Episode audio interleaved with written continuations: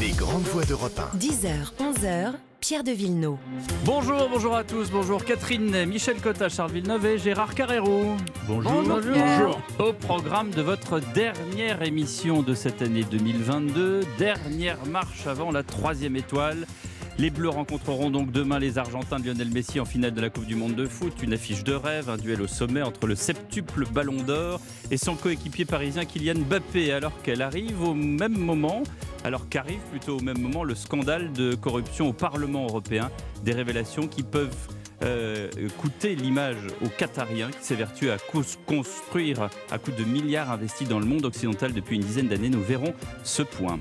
Vous avez demandé la réforme des retraites. Rappelez en janvier, le président reporte le projet après les fêtes. Officiellement, il veut prendre le temps de la concertation avec les nouveaux chefs de parti que sont Éric Ciotti et Marine Tondelier. Oui, mais à force de jouer la montre, ses soutiens à l'Assemblée se lassent, comme les LR qui déjà ont fait savoir que 65 ans, c'est trop. Lui sait où il veut aller retrouver l'Assemblée nationale. Adrien Quatennens, en accordant une interview sur BFM mercredi, a réussi à s'attirer les foudres du ministre de l'Intérieur qui l'accuse d'avoir précipité sa chute, ainsi que ses amis de la NUP, pour qui son attitude est indécente. Le député du Nord va-t-il démissionner pour éventuellement se représenter? Nous poserons la question. Et puis en Ukraine, les températures continuent de dégringoler. Vladimir Poutine continue de s'en prendre au peuple ukrainien pour faire plier Zelensky. Doit-on résolument s'attendre à voir le conflit s'éterniser? De réponse en fin d'émission. La France est donc en finale. Elle rencontre l'Albi Céleste Argentine demain, dimanche, à Doha, coup d'envoi à 16h. Prise d'antenne sur Europe 1 dès 14h. On attend des records d'audience, d'audience comme en demi-finale mercredi. 20 millions de personnes qui ont suivi sur TF1 la qualification des Bleus. Euh, on espère que ça va aller hein, pour les Bleus. Euh, je fais bien sûr réf- référence à ce virus dont on vient encore de parler dans le flash d'information, Charles Villeneuve. Non, mais je trouve bizarre. Je n'ai pas de nouvelles de la santé des autres euh, joueurs, notamment des Argentins, mais je trouve euh, ça développe ma paranoïa de la suspicion. Je trouve bizarre que euh, les, les joueurs clés, par exemple Varane, qui est Mm. l- la tour de la défense devant le capitaine de l'équipe de France, le gardien euh, Hugo Loris, soient atteints de ce virus. Tour à tour, nous avons eu Rabiot, Pamecano, Hernandez aussi, euh, l'arrière gauche. Euh, je ne comprends pas. Il y a quelque chose qui m'échappe dans cette affaire.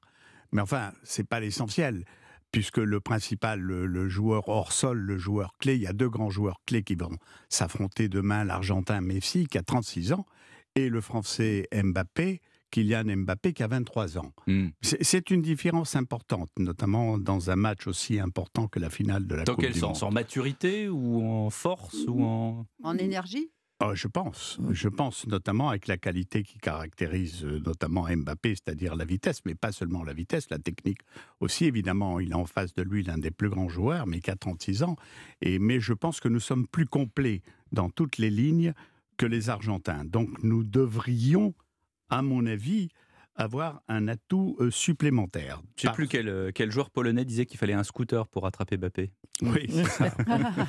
Vous dites que les accélérations, Oui. c'est beau. Hein Ah oui. Non, non, celui qui a, qui a défini le mieux les qualités intrinsèques de. C'est le goal qui a été le meilleur goal de la Coupe du Monde, le goal que je connais bien d'ailleurs, qui a été formé en partie à Arsenal. C'est Chesney, le goal de l'équipe polonaise, qui disait qu'il arme son pied sur une très courte distance, à peine 3 ou 4 cm, alors qu'il faut 8 à 10 cm pour armer son pied, et que la vitesse à laquelle il, il frappait le ballon était équivalent de 130 km/h. Mm. Donc euh, lui-même n'avait pas vu de toute façon le ballon passer quand Oui. au, au premier but. Qui veut dire le chanceux, bon, qui n'a pas D'ailleurs, été chanceux oui. d'ailleurs, Il y a, un- malheureusement. il y a un il y a quelqu'un, un spectateur qui était dans la foule, qui a reçu de plein fouet un, Un ballon un dans ballon la figure, et oui. qui s'est évanoui. Oui. Donc ça donne l'idée de ce qu'ont les Oui, mais footballeurs. enfin, il aurait pu mourir aussi. Il va mieux, il a juste ça mal donne au l'idée nez. c'est, de la, euh, de parce la- que- de la chute d'un Oui, ballon oui, sur oui, la tête des footballeurs qu'on trouve, Mm. nous, tout à fait normal. Non, mais ce, ma- ce- ce matin, il y a dans l'équipe une interview d'Arsène Wenger sur la formation française et le fait que la meilleure in- intégration, je dirais au sens politique du Mhm. terme, euh, de l'immigration, c'est quand même le football qu'il a réussi dans les centres de formation français que tout le monde copie, aussi bien l'Angleterre que l'Allemagne. Il ne faut pas l'oublier, ça aussi. Catherine Ney. Euh, oui, oui. Emmanuel Macron se retrouve potentiellement le président porteur de deux victoires après celle de 2018. Ça- D'accord, mais c'est pas lui qui joue. Ah bah oui, mais enfin, il est quand même très présent. Hein, Comment aux côtés Oui. de l'équipe de France, dans les vestiaires. Oui, non, non, euh, mais ça, non, mais ça sera. Je pense que les Français seront très fiers. D'ailleurs, un sondage ce matin, ça sera, ça fera plaisir à la France. On sera content parce qu'on se dira enfin une bonne nouvelle. Et puis surtout, c'est moi ce que je trouve intéressant, c'est que cette équipe, on sent une homogénéisation et c'est sûrement le. On sent que des gens qui s'entendent bien. Et moi, ce que je trouve, ils ne font pas de morale. Ils parlent le jeu, ils disent ce qu'ils veulent faire, ils veulent gagner Mais il et rien le moral, Et ils remontent le moral. Hmm. Sans que- faire de morale. parce qu'ils ont un discours et on attend ça d'eux et, et on n'est pas déçu. Il n'y en a pas un qui euh, se, de- qui se distingue pour en faire un peu plus. Je trouve que Mbappé, qui, bon, qui pourrait la ramener, ne la ramène pas. Il est toujours très juste de ton. Mais alors j'étais étonnée parce que vous savez, je suis ça de loin. Ce matin dans le Figaro, il y, a, il y a un sondage et que dans cette Coupe du Monde, quel est le joueur français Griezmann. préféré des Français? C'est Griezmann. Oui, pourquoi? Eh bien, euh, parce qu'il il s'est Ouais. bien comporté, il a bien joué. Oui, oui, c'est sûr. Ben, mais il, il hein ouvre le jeu, il ouvre le jeu, il est partout. Parce que c'est la plateforme la distributive. plateforme. C'est ça, Bon, voilà, et compris ben pour voilà. les corners, que, arrêts- et que les- mais, vous voyez, 26% coups pour lui et 18% pour Mbappé. Voilà. Non, c'est Toby. Camérou. Oui, alors je, je parle le dernier Gérard, parce que je pardon. ne me, je, je ne me présenterai pas euh, comme un Coach sportif spécialiste du foot, Mm. mais je suis un, un amoureux du foot quand il y a des grands matchs.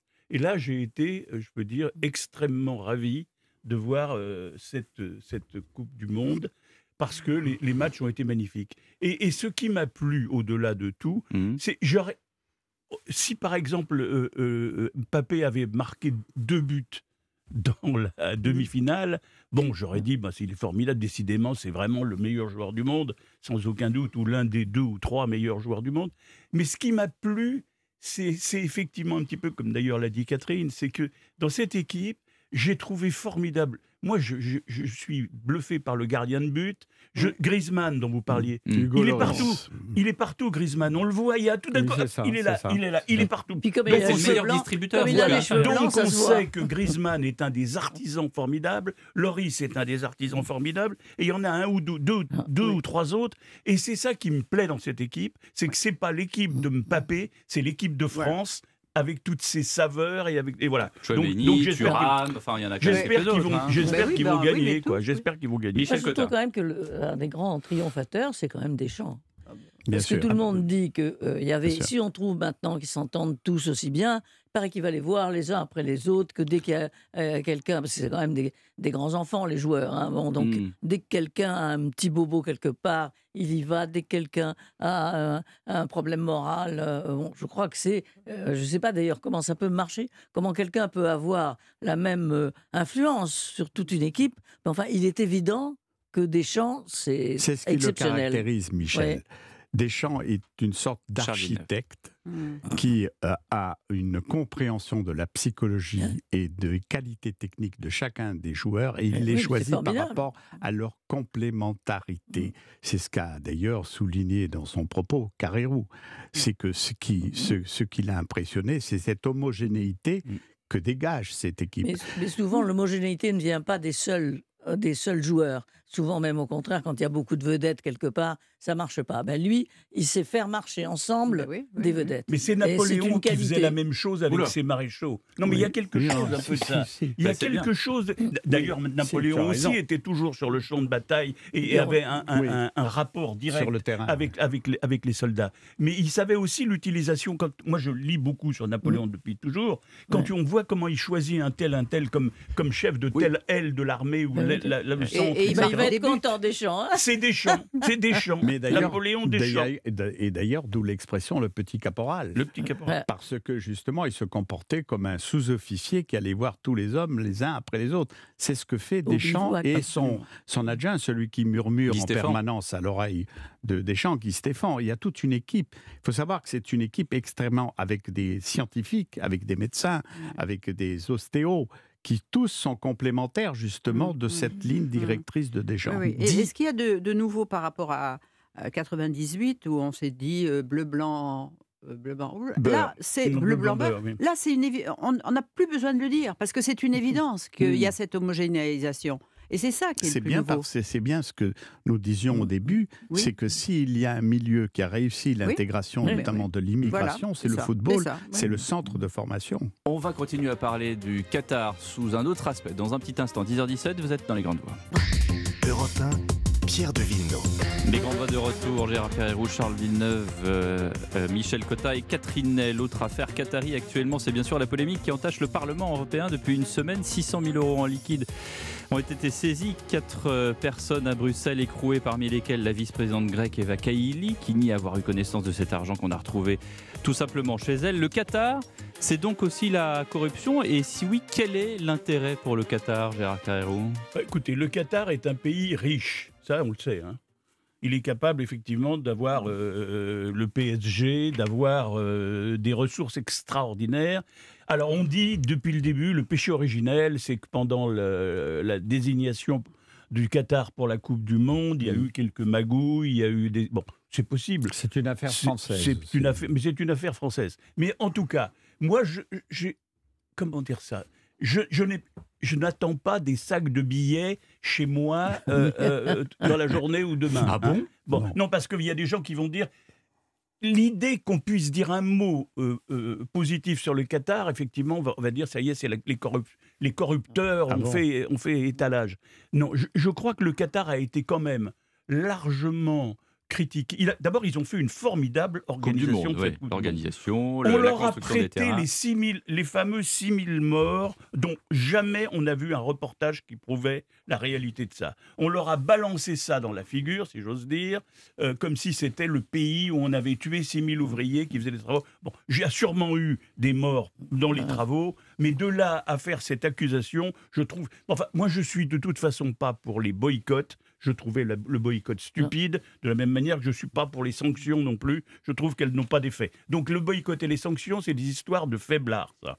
Mais pour le Qatar, il y a maintenant euh, une preuve de corruption. Il y a des parlementaires, enfin une vice-présidente, une des vice-présidentes du Parlement européen, et puis des tas de complices. Il y a un juge d'instruction, je vais suivre ça avec intérêt. Il y a sûrement eu de la corruption. Il y a sûrement eu, il n'y a pas que des Qataris probablement.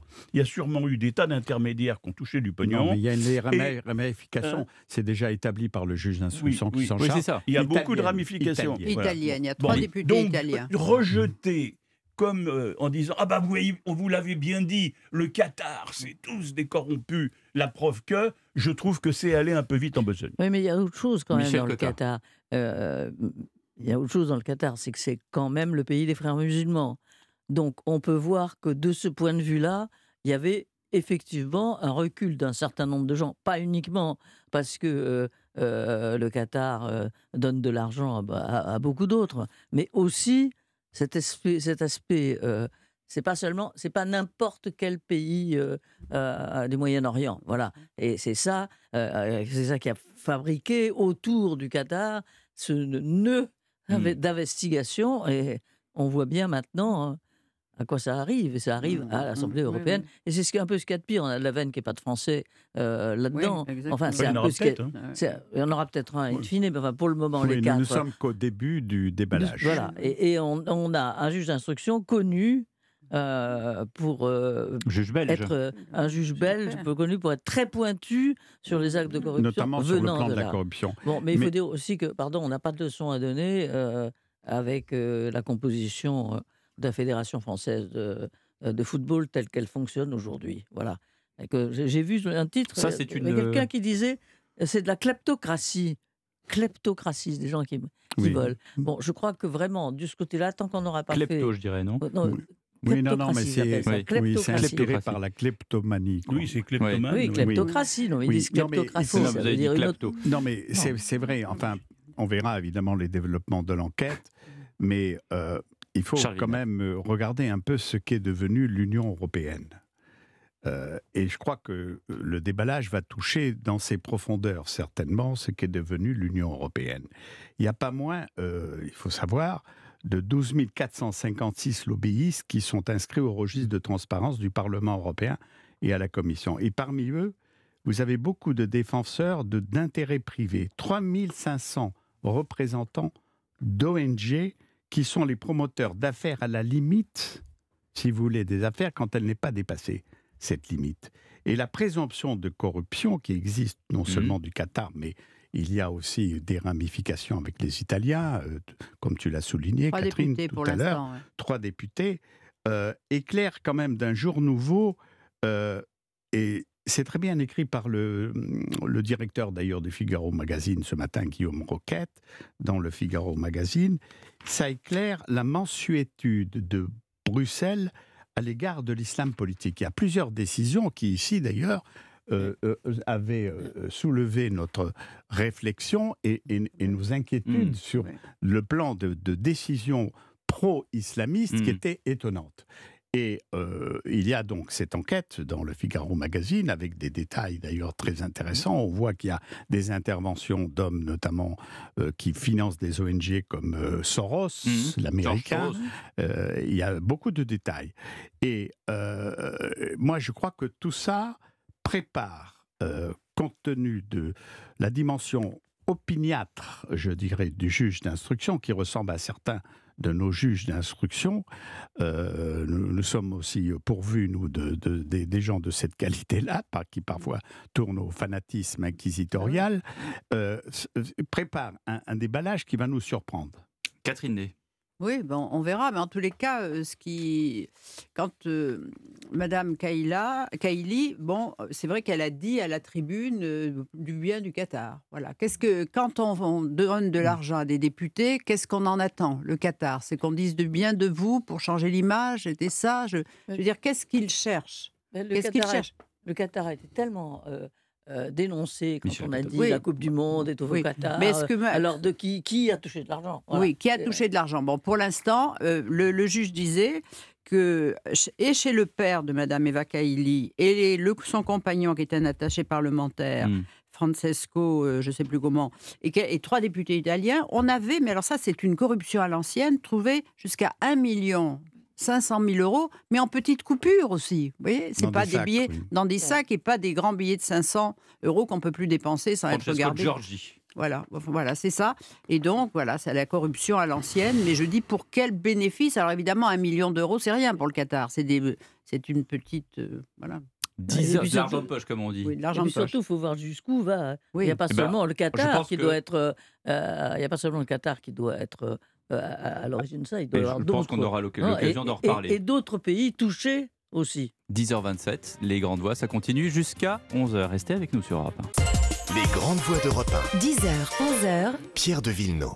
Avec Catherine Michel Cotta, Charles Villeneuve et Gérard Carrérou, le coup de massue de la semaine, il est signé Adrien Quatennens. Là où on ne l'attendait plus, le député LFI est sorti de son silence, d'abord par voie de presse dans La Voix du Nord, puis avec cette interview télévisée à BFM TV euh, mercredi soir. Beaucoup ont été euh, mal à l'aise par euh, le chapelet de détails intimes qu'il a tout d'un coup fourni aux téléspectateurs sur sa vie privée. Est-ce que vous faites partie de cela, Michel Cotta? Oui, moi j'ai trouvé ça au moins inutile et, et, et au pire euh, insupportable. Mm. Parce que, bon, on, on est condamné, il a dit qu'il avait, fait, euh, qu'il avait commis les faits, très bien.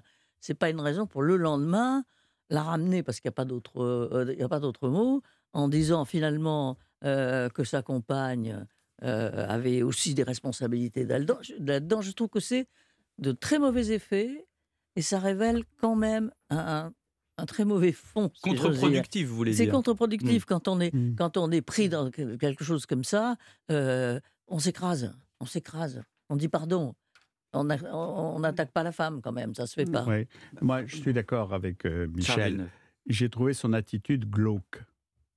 Parce que euh, Katniss a a choisi la comparution sur reconnaissance préalable de culpabilité, qu'on appelle le plaidé coupable, qui désigne un mode de jugement de certains délits qui consiste, au terme d'une procédure allégée, je fais attention à ce que je dis parce que je fais référence au droit, à proposer au prévenu Katniss une peine inférieure à celle euh, encourue. Et en échange de la reconnaissance de sa culpabilité entière. Et il a une peine allégée de Hmm. 4 mois avec sursis pour avoir eu des violences envers son épouse. Et au lieu de faire profil bas, il se confesse publiquement dans La Voix du Nord, le journal, et sur BFM TV, la télévision, où il accuse même sa femme, victime donc, d'être une manipulatrice, comme le font d'ailleurs régulièrement tous les conjoints accusés de violence euh, ou euh, de violences sexuelles. Euh, tous les conjoints. C'est en cela que c'est glauque. C'est que Katniss, quand il va remonter sur scène, quand il sera au Parlement, même chez les non-ins- les non-inscrits, il, il portera toujours ça comme une croix de toute façon. Et l'opinion est toujours très sévère. Rappelons-nous que sur le plan des violences euh, sexuelles, euh, Strauss-Kahn est sorti sans aucun commentaire. Et sur le plan de la corruption, euh, le ministre Cahuzac, Lucie, ministre du Budget, est sorti lui aussi complètement. Et on s'attendait Après plutôt... une interview télévisée, les Ah yeux dans bah les oui, yeux, je bah vous le dis, oui, mais il a tout avoué. À la la- l'Assemblée. Ben oui, mais eh ben oui. Non, Catherine. Katniss euh, dit euh, à la Voix du Nord que c'est contre, parce qu'il a dit qu'est-ce qu'on lui reprochait? Il a avoué, il a, il a giflé sa femme une fois. Donc, il ne fallait pas le faire. hein. Et c'était, hein, ça c'est sûr. Bon, et, bon. Et il dit, Elle dit le contraire, hein, sa femme. après, bon, Elle dit il que ça a été répété. Bon, oui, contre l'avis. Alors il dit contre l'avis de ses avocats.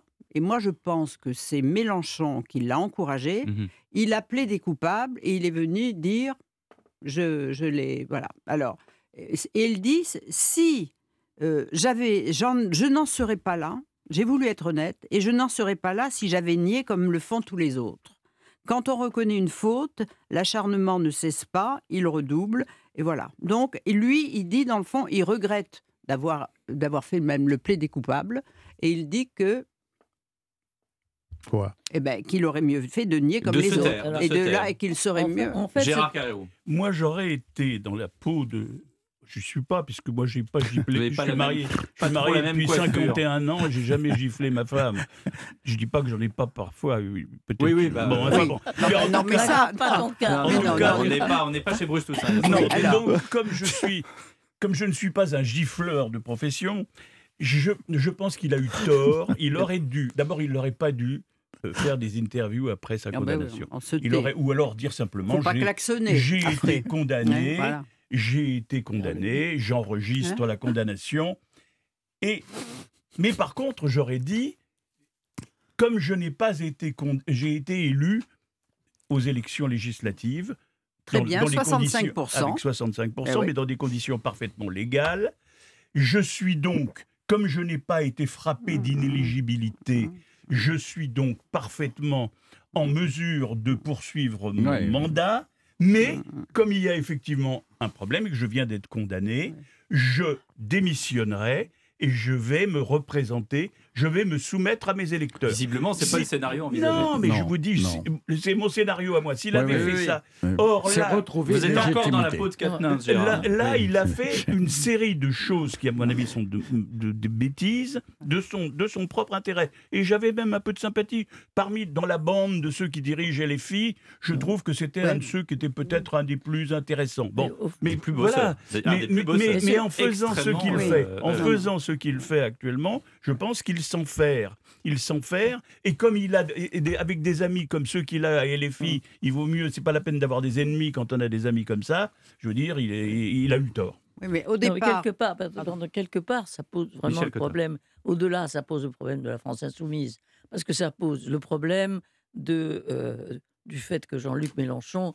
n'écoute rien, Mhm. décide tout seul, qui a un- qui lui a dit mon petit, enfin qu'il a qu'il a quasiment consolé hein, à un moment donné, Oui, oui. Dans- dans ce- et que euh, euh, il n'est pas suivi, et c'est la première fois qu'il n'est pas du tout suivi par ses troupes depuis. Ben là, euh, vous avez vu ce qui se euh, passait à LFI. Personne n'est d'accord avec seul- la nouvelle gouvernance. Vous avez vu Bah, les, les- la sortie de Corbière hier dans le Corbière, Monde. Mais parce que, mais, parce que- euh, tous ceux qui ont été euh, jetés dehors comme Corbière, ils sont pas contents. Mais il y a. Non, mais ça veut dire Je veux il y a cinq ans, quand on jetait d'autres euh, membres de RFI, comme le fait toujours Mélenchon, il n'avait pas protesté. Maintenant, c'est lui qui est victime, Ouais. comme euh, Clémentine Autain. Et ceux qui parlent sont ceux-là, parce qu'ils n'appartiennent plus au clan Mélenchon, Mm. parce que le LFI n'est pas un parti. N'est pas un parti. On n'adhère pas, il n'y a pas de statut. de Non, là mais- Tout à- dépend de Oui, Mélenchon. de la renommer des gens sans Pardon. prévenir les autres, Ouais. euh, il y a Ouais. vraiment Eh ben une oui, mais volonté Charles- de montrer non. que Charles volonté de montrer qu'on c'est un pouvoir solitaire. Mais oui. C'est un Oui, mais est-ce que ça n'est pas l'intransigeance et la verticalité de Mélenchon qui fissure justement euh, Hmm. cette, cette holding, ce conglomérat de, Ce- de partis de gauche, la NUPS.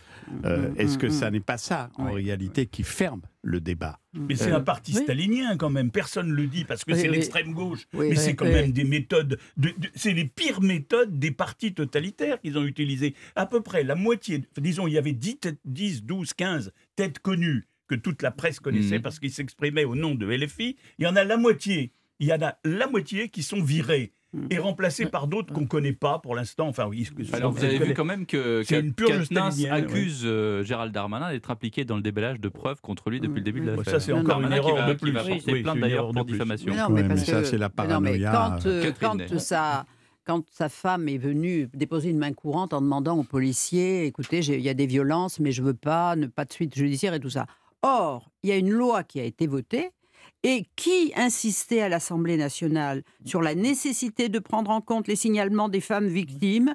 Eh bien, c'est Katniss. Bien sûr. Donc, il y a une loi, la loi euh, Chiappa. Les policiers, ils ont pris au mot la loi. Alors, dire qu'ils étaient contents, plutôt contents de dire, ben voilà, un LFI qui passe le temps à dire que nous, on est barbares, pouf, on envoie le, le jeune homme Ouais. devant les juges. Ça, c'est sûr. Mais dire que Darmanin s'est occupé de ça, alors c'est ça qui est désagréable chez, chez, euh, chez. Katniss, parce qu'à la fois maintenant qu'il est sorti d'affaires, croit-il, puisqu'il a que 4 mois avec sursis, qu'il n'est pas inéligible et tout ça, à la fois il dit c'est moi qui aurais dû porter plainte contre ma femme et c'est la faute de Darmanin. Moi, je pense qu'il doit la boucler. Ils s'en quoi. faire, oui. Mais non, comme- mais c'est insupportable. Comme dit très bien Fabien Roussel, qui, euh, le secrétaire général communiste, qui est toujours, euh, toujours dans la bonne dimension, il dit Nous, nous demandons aux personnes qui ont de telles condamnations de donner leur démission.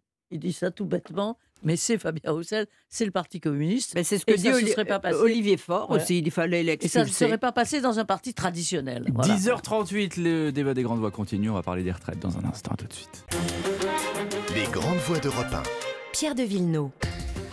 Avec Michel Cotta, Catherine Ney, Gérard Carrérou et Charles Villeneuve, Emmanuel Macron a donc annoncé lundi le report de la présentation du projet de loi sur la réforme des retraites. Il devait être présenté par Madame Borne en milieu de semaine. Officiellement, on se réjouit de pouvoir discuter avec les nouveaux chefs de parti que sont Éric Ciotti et Marine Tondelier, mais aussi avec les partenaires sociaux qui visiblement étaient accaparés par euh, les élections professionnelles.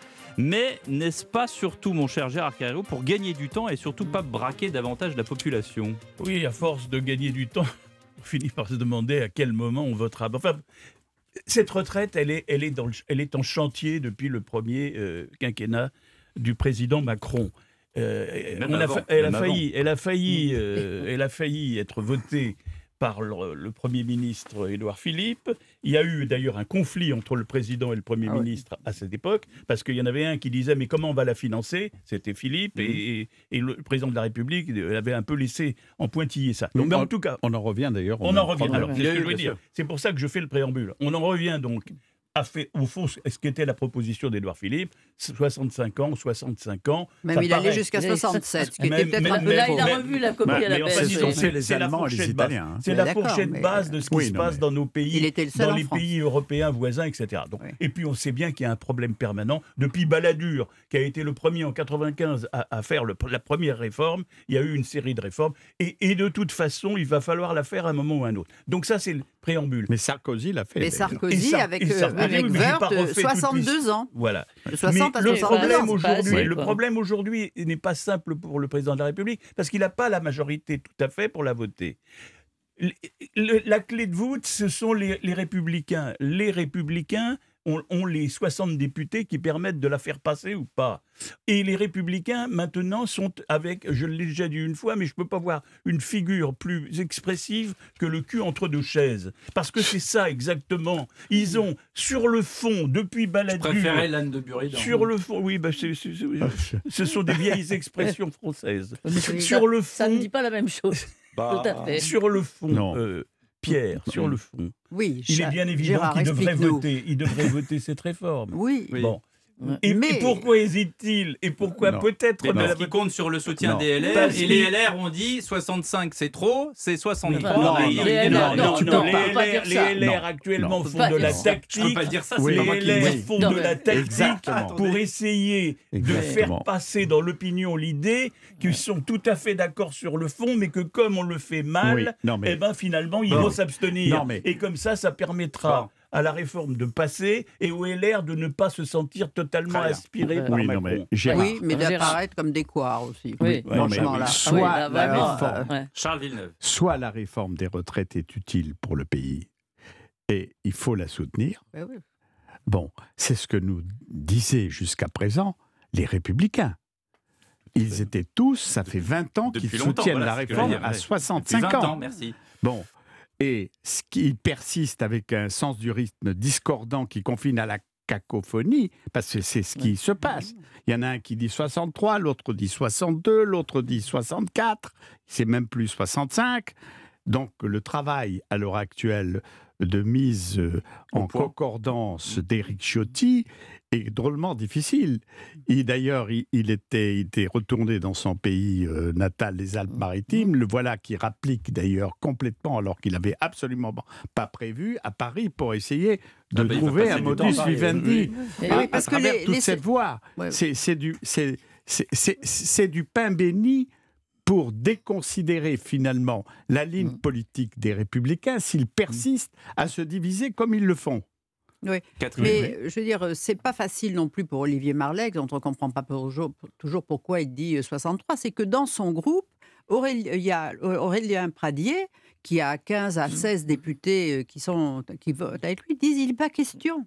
Oui. Pas question de faire la Il retraite faut à rester à 65 ans. 62. Il faut rester à 62 ans. Les sénateurs ont déjà voté un amendement, eux, c'est 64 Mais ans. pourquoi ceux-là disent euh, Mais faut- parce qu'il dit que c'est pas populaire, que c'est pas son électorat ne le comprendrait pas. Il est élu dans le Lot, les gens lui disent on n'en veut pas. Enfin, j'en sais rien. En tous les cas, Oui, il si, s'est si, distingué, c'est ça, ça, c'est ça. Et qu'il y a, il y a certains élus qui sont dans des dans des départements où leur électorat qui vote pour eux dit non, on n'en veut pas. Oui. Donc euh, c'est très difficile pour eux et c'est très difficile pour Olivier Barlec de faire comme ça. un- de Non, faire, de il- trouver, un- de trouver la- la- la- l'âge qui conviendrait. Il, il reste, il reste qu'il y a quand même un, un pas en arrière et, et une diversification des positions qui, qui quand même rend le groupe Ah ben, euh, très, très bizarre. ah oui, Et oui, parce oui. que lorsqu'on entend, moi je, moi je veux bien que on entend, ah ben non, 63 ans, mais enfin Valérie Pécresse avait dans son programme, qui a été accepté par tout le monde, mis les 65 ans. Sauf Bon. par les électeurs. Alors, à mon avis, il y a un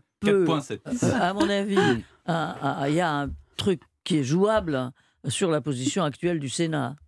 Parce que la position actuelle du Sénat, les 64 ans, au fond, si la discussion commençait par le Sénat, Mm. ce serait très embarrassant peut-être après Mm. euh, pour Oui. les... Donc là, Euh, Bruno euh, Retailleau a un rôle à jouer, vous voulez dire Et d'ailleurs, il a dit, lui, que si ça se passait, euh, euh, si ça se passait pas mal, il était prêt, était prêt à voter. Mais alors, quand on entend en plus que dans tout cela, peut-être il y a certains républicains euh, qui veulent déposer une motion de censure, on se dit là vraiment, franchement, ça va pas. Alors, ils ont enlevé leur, ils ont enlevé cette, euh, pré- Option. cette Non, non, option-là. mais, oui. Mais voilà, c'est- c'est- on a l'impression quand même d'un flottement tel que, que ça déconsidère le, le parti Et au ça moment finira par où- l'abstention. Non, mais Ils finiront par non, mais c'est pas ça. Au moment où, au contraire, ils pourraient montrer qu'ils sont là peut-être Oui, pour mais passer les lois. Non, mais qu'ils peuvent passer oui. n'importe quelle loi en ce moment. euh, il y a un point sur lequel quand même les républicains euh, ont raison, c'est de ne pas donner pour l'instant un blanc-seing Oui. Un programme qu'on ne connaît pas. Mm. On ne connaît pas les détails. C'est vrai, ça me paraît assez normal, si vous voulez, d'être réticent de d'avoir une. Mais par contre, par rapport à tout ce qu'ils ont fait et, et leur militantisme jusqu'à présent sur l'âge de la retraite, ça me paraît invraisemblable de se diviser autant de 62 en passant par 63 ou 64 ans. Euh, mais c'est c'est un test, là, je l'ai dit tout à l'heure pour Ciotti, un des- le nouveau président, mais c'est aussi un test pour le chef de l'État. Parce que là, il joue l'embrouille. Il joue l'embrouille. Ça me fait Oui. passer au film d'ailleurs entre Brel et Lino Et il Ventura, lui place ça sur une assiette. Hein. Il lui porte ça sur une Monsieur assiette. Milan. Monsieur Milan Allez, 10h48, Monsieur Milan revient dans un instant, on va parler de l'Ukraine. Les grandes voix d'Europe 10h, 11h, 1. Pierre de Villeneuve. Avec Michel Cotta, Catherine Ney, Charles Villeneuve et Gérard Carrérou, la bataille continue de faire rage en Ukraine. Hier, les alertes antiaériennes ont continué de retentir. Une soixantaine de missiles ont encore frappé le territoire. Vladimir Poutine persiste et signe. Il n'a donc plus aucune retenue quant à s'en prendre ouvertement aux civils, Charles Villeneuve. Ben, vous savez, ça fait neuf mois maintenant que cette offensive, cette opération spéciale a commencé, cette guerre.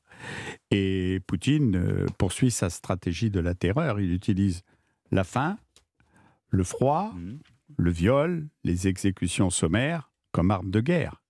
Et l'hiver s'installe, il multiplie en même temps les bombardements par missiles et drones sur les infrastructures civiles qui privent des millions d'Ukrainiens d'électricité, tout en battant en retraite sur plusieurs fronts. Mais l'armée russe tente de briser, évidemment, par cette stratégie, la résistance de la population en noyant les villes sous un déluge de feu. Là, là, à- à- si, si vous voulez, le, le grand problème, c'est de savoir si euh, les Occidentaux et surtout les Américains vont continuer à livrer des armes de très haut niveau, de quatrième et cinquième génération que n'a pas l'armée russe aux Ukrainiens. Et au fur et à mesure, si vous voulez, pour le soldat ukrainien, pour la résistance ukrainienne, pour la population ukrainienne, c'était euh, euh, jusqu'à présent vaincre ou périr. Maintenant, c'est vaincre et périr, parce que je trouve que de plus en plus, l'Ukraine est exsangue. Et, et je, je rappelle la question que je posais, est-ce qu'ils vont toujours continuer à bénéficier des livraisons de l'armement américain? Vous savez qu'ils demandent des patriotes, et on ne sait pas quel patriote, parce qu'en réalité, le patriote, c'est une arme de 76, c'est une arme vieillotte, mais la nouvelle, euh, les nouvelles batteries, si vous voulez, antimissiles des patriotes sont Mhm. extrêmement modernes, sont dotées de, de- de- de radars extrêmement performants. Et justement, la grande question est de savoir ce que le Parlement, la Chambre des représentants américaine, qui est maintenant en main Mm. des républicains, va continuer à livrer euh, la qualité des armes jusqu'à présent servies aux Ukrainiens. Vous qui connaissez bien les États-Unis, Gérard Carreau, vous êtes Euh, infiltré à la CIA. oui, oui, si donc, vous euh, voulez, oui, oui, oui. Au Qatar aussi, hein, c'est ça Je sais pas, oui. C'est vous qui le dites. Non, écoutez, c'est difficile. On est effectivement à neuf mois de guerre. On, on- on disait ça peut être une guerre éclair, ça sera une guerre longue. On disait c'est une guerre limitée, c'est devenu une Absolument. guerre Est-Ouest finalement. Bon, mais il faut pas non plus se leurrer. C'est une guerre des Américains parce que sans les Américains, sans les matériels, la technologie, l'encadrement américain, la guerre s'arrête. Mm. Donc c'est les Américains qui seront La guerre s'arrête et les Russes gagnent. et, et les- la- Oui, la guerre oui, s'arrête. et les. Russes- Si, si c'était le cas, la guerre. Donc les Américains, ils doivent jauger.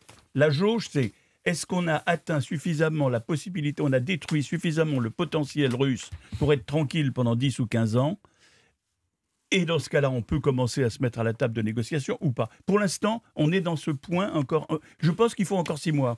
Alors, Michel Cotta. Moi, j'ai eu euh, hier euh, l'émotion, une certaine émotion, à écouter euh, Zelensky euh, dans une interview à Darius Rochebain, une interview intégrale absolument extraordinaire, parce qu'on se dit, euh, lui seul, au fond, n'est pas conscient de ce que vit l'Ukraine. Enfin, il y a une volonté telle chez ce type, à la fois beaucoup d'humour. Moi, je ne me supposais pas de l'humour.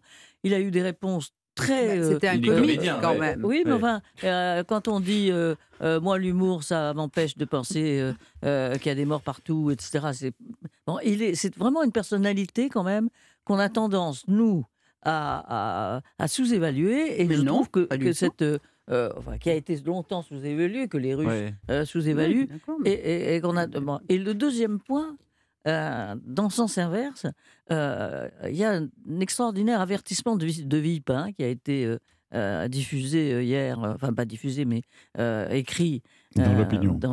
alors, qui disent quand même que les Occidentaux coûtent, ont deux risques devant eux, et deux risques graves.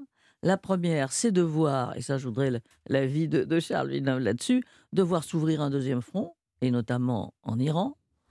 Et la deuxième, euh, deuxième aver- avertissement, c'est qu'ils ont aussi le risque de perdre le reste du monde. Mm. C'est Ouest Mm. contre le reste, comme Mm. on dit. Et ça, c'est vrai que d'une certaine façon, euh, la France et les alliés euh, de Zelensky sont tous Alors, dans cette circonstance-là. si vous voulez une réponse de Charles, c'est maintenant parce qu'après, il va falloir qu'on rende l'antenne. Non, parce que Dominique de Villepin se base sur la déclaration de Biden, du président des Oui. États-Unis, qui a dit qu'en aucun cas, les États-Unis ne permettront à l'Iran de se doter d'une arme nucléaire. Hmm. En aucun cas. Ce qui veut dire qu'il peut y avoir l'ouverture d'un nouveau guerre. front. Catherine Ney, le mot de la fin. Sur l'Ukraine. euh, Poutine- sur Poutine, Zelensky dit hier justement à Darius cet homme ne veut pas la paix, ordinaire. Il est ordinaire avec des pouvoirs extraordinaires. Il s'est transformé en personnage autoritaire. La tactique du président Poutine est aussi sale que celle d'Hitler en son temps. Voilà Non, mais oui. ça- Non, mais, mais, mais, mais, mais Kiev, Non, ça mais- passera non, mais pas qui- par Kiev, la, mais non, mais la qui- on se négociation. demande qui euh, je veux dire, qui va, euh, qui va décider la guerre? Parce qu'en ce moment, les Américains et les Russes, ils se parlent tout le temps, les Mm, échanges oui. de prisonniers. Oui, Ils se parlent beaucoup. On croit oui, que c'est-à-dire chefs que d'état-major se on dit parlent. des choses qu'on voit, mais on ne peut pas dire ce qui ne se voit pas. Et il y a une grosse activité. Donc, et, et c'est drôle parce que j'ai vu un- quelqu'un qui vit à Moscou et qui m'a dit la guerre. Ah ben oui, ça sera fini en juillet. Oui, c'est ce Je que je pas. crois. Bon, oui. et là tu as dit six mois, et, Oui, et c'est quelque que chose je- qui je- se dit. J'aurais Voilà. dit juillet. J'aurais oui. été plus précis, c'est Oui, ça. donc oui. alors je ne sais, moi je ne sais pas. Il dit non, mais comme ça, parce que ce qu'il entend à Moscou, il voit des voilà. Et alors qu'est-ce qui se passe? Euh, Vous voyez, euh, il y a encore une négociation. Il y a 63 prisonniers euh, ukrainiens qui ont été élargis contre qui je ne sais pas. Et je veux dire, c'est pas, il y aura pas d'intermédiaire européen Non. de la paix, ce que ce qu'espère euh, ce qu'espère notre président, mais je crois qu'il ne pourra jouer aucun rôle. Ça se passe entre les Américains et les Russes. Oui, absolument, Et- tu as raison. Et on oublie un acteur. Oui. C'est un acteur qui euh, qu'il faut surveiller étroitement. C'est la Chine. Et alors, il faut savoir que le mois dernier, la Chine a, a- a lancé quatre satellites de surveillance sur- exclusivement pour survoler l'Ukraine. Et la Chine surveille très très précisément l'évolution du champ de bataille. Aura, C'est un acteur que Poutine ne peut pas négliger. on aura l'occasion d'en C'est pour reparler. enseigner Poutine Dans ça? les futures émissions, pas d'émission le week-end prochain, c'est Noël. Pas d'émission le 31, c'est le Nouvel An. Nous vous souhaitons, nous tous les grandes voix, de joyeuses fêtes Et bon Noël d'abord. et bon Noël Et et, joyeuses fêtes. et une bonne Et- fin Et d'année. bonne année. Et voilà, et on se retrouve l'année prochaine. Oui. Tout de suite, Laurent Mariotte qui justement vous concocte votre repas de fête.